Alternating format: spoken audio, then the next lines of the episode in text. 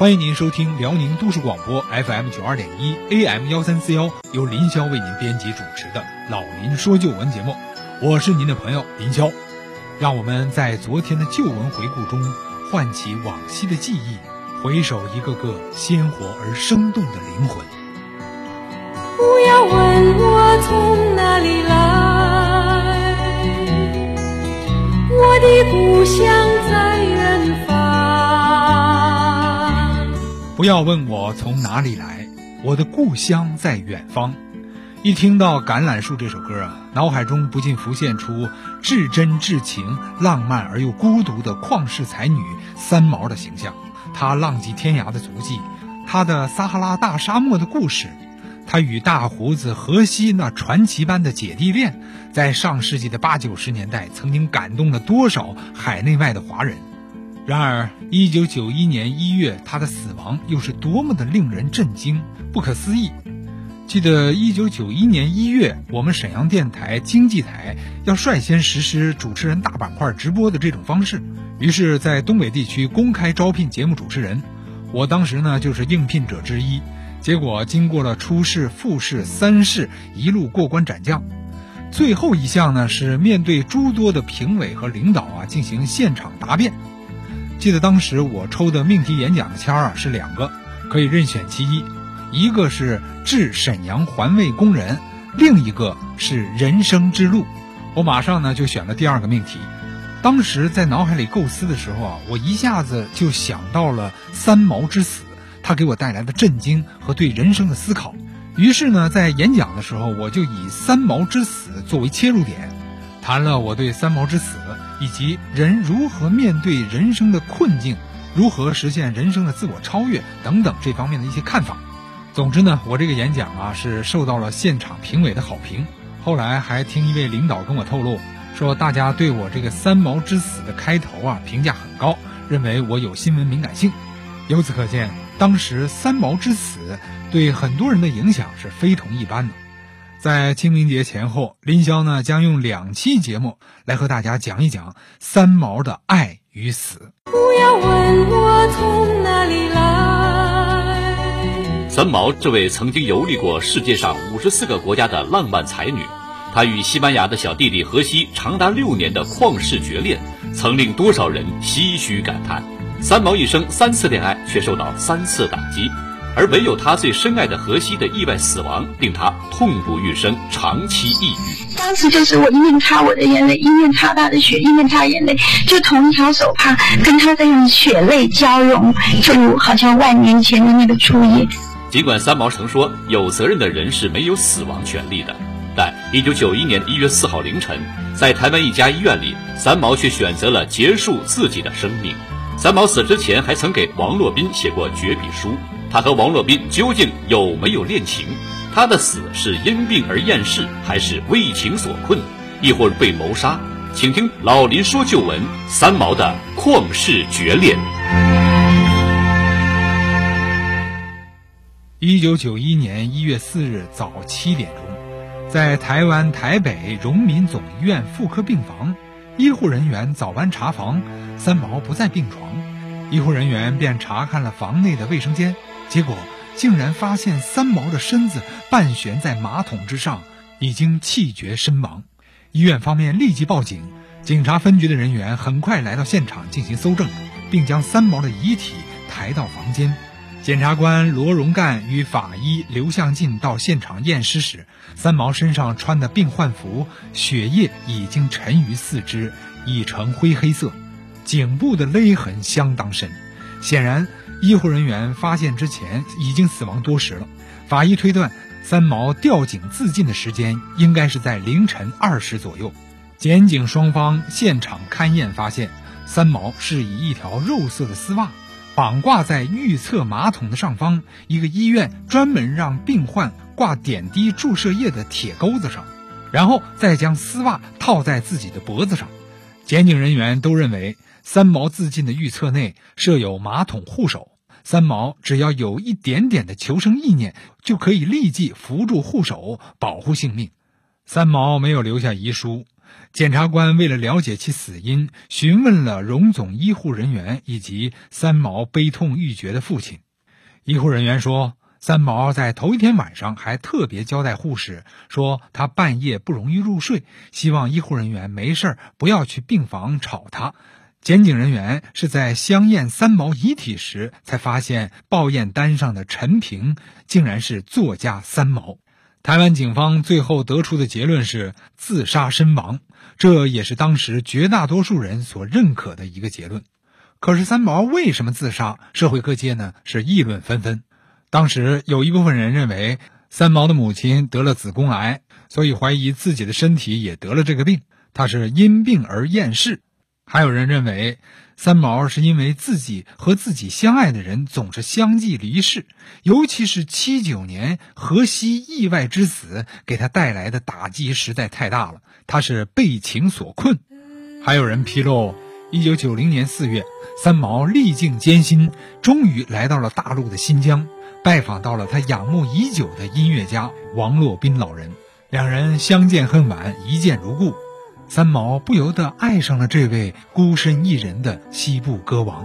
分手之后，他曾给王洛宾写了十多封信，但这位七十七岁的老人内心里明白，他是不可能和三毛生活在一起的。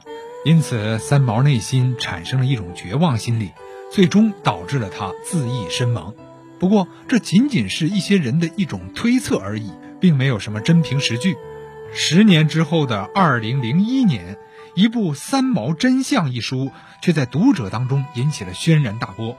与三毛毫无瓜葛的美籍旅游作家马忠心，用了五年的时间，追寻了三毛生前曾游历过的世界各地，遍访了三毛海内外的亲友以及至交邻里。在马忠心的笔下，三毛是一个怪癖、自恋、神经质的女人，对荷西是穷追不舍、死缠烂打，动不动就打骂等等。六十二岁的马忠新向记者透露，他将推出另一部关于三毛的著作，书名暂定为《三毛的另一种说法》，全当是《三毛真相》的续集。马忠新还表示：“我完全不为个人私利，只是以一个旅行者的身份还原一个真实的三毛。三毛经常自我伤害。”马忠新介绍，新书中最主要的一块是围绕着三毛死因而展开的。他一再强调，三毛绝对不会自杀。包括三毛家人和他的初恋男友作家舒凡都不相信三毛会用自缢的方式来结束自己的生命。无独有偶，二零零九年，香港国际书画出版社负责人、三毛研究者张景然出语惊人，他说：“三毛死于谋杀。”七月二十八日，张景然在北京接受记者采访时说：“他的二十万字的专著《三毛死于谋杀》已经完成。”他告诉记者，一年前他曾经针对马中兴的《三毛真相》写了另一本专著，剖析三毛真相。期间，他采访了三毛的家人、三毛的生前好友以及部分专家，最后得出的结论是：三毛并非如警方所说因病厌世自杀。而是死于谋杀。张景然还举出了众多的疑点，如三毛如果真的决心要死，为什么还到医院去治疗？台湾警方说三毛是用自己的丝袜吊死的，但事实上这种自杀方式是不足以毙命的。三毛曾经宣告，有责任的人是没有死亡权利的。三毛在死前曾经把自己整个一年的工作都安排好了。三毛的母亲廖进兰也明确表示，三毛不是自杀，三毛的意志力非常坚强。那么，三毛究竟是被谁谋杀的呢？这本书却并没有提出什么有力的证据来。我想，在我们人生当中，爱和死是一个永恒的人生话题，也是一个哲学命题。古人云：“未知生，焉知死？”要想了解三毛之死，先得了解一下。他与众不同的生和他那不同凡响的爱。三毛是一九四三年三月二十六日出生于重庆，原名叫陈茂平，祖籍是浙江定海。茂平的茂呢是一个心，上面是一个林字，中间加一个矛盾的矛啊，比较难写，是当盛大和努力的意思讲。这个帽子呢，是族谱上属他那一辈份的排行，平呢是律师出身的父亲，期望这个世界不再有战争，希望这个孩子是和平的使者。可后来这个小茂平啊，开始写字的时候，他总写不好这个“帽”字，就自作主张的把中间那个字给跳掉，偏叫自己陈平。结果父亲只好投降，就随他去了。至于三毛呢，是他七十年代以后写文章时候的笔名。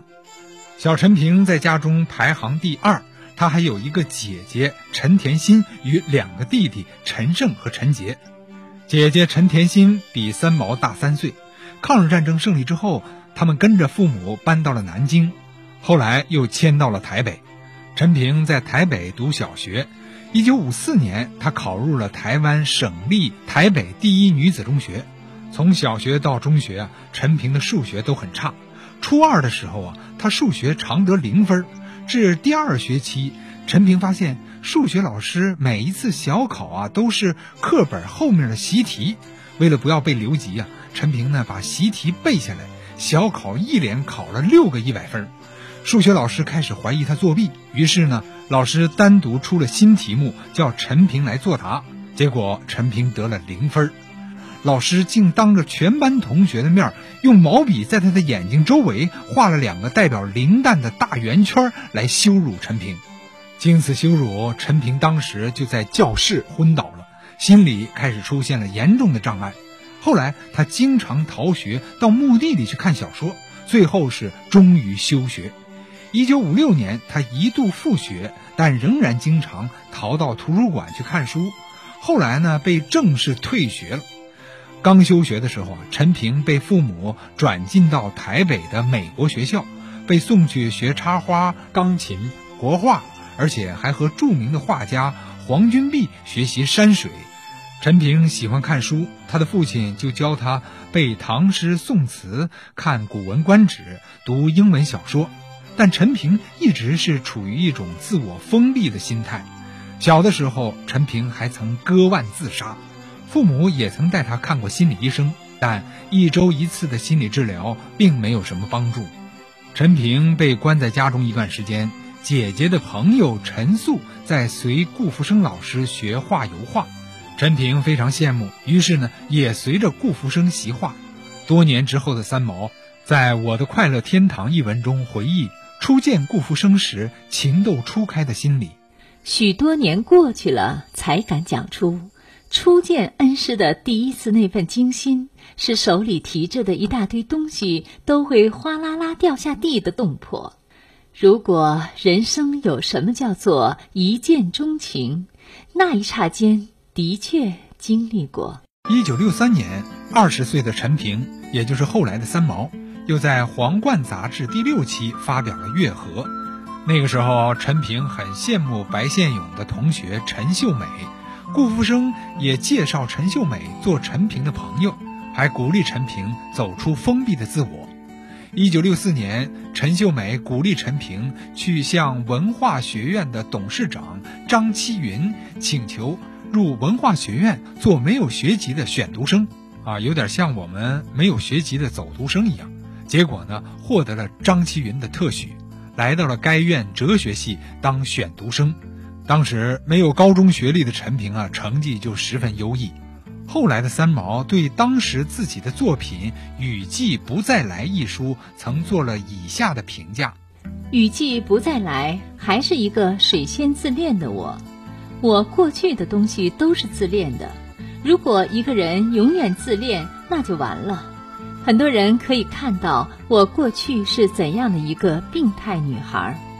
当时文化学院的教授胡品清，也曾在《联合报》副刊上发表对陈平的印象，说是一个令人费解的、拔俗的、谈吐超现实的、奇怪的女孩，像谜一样。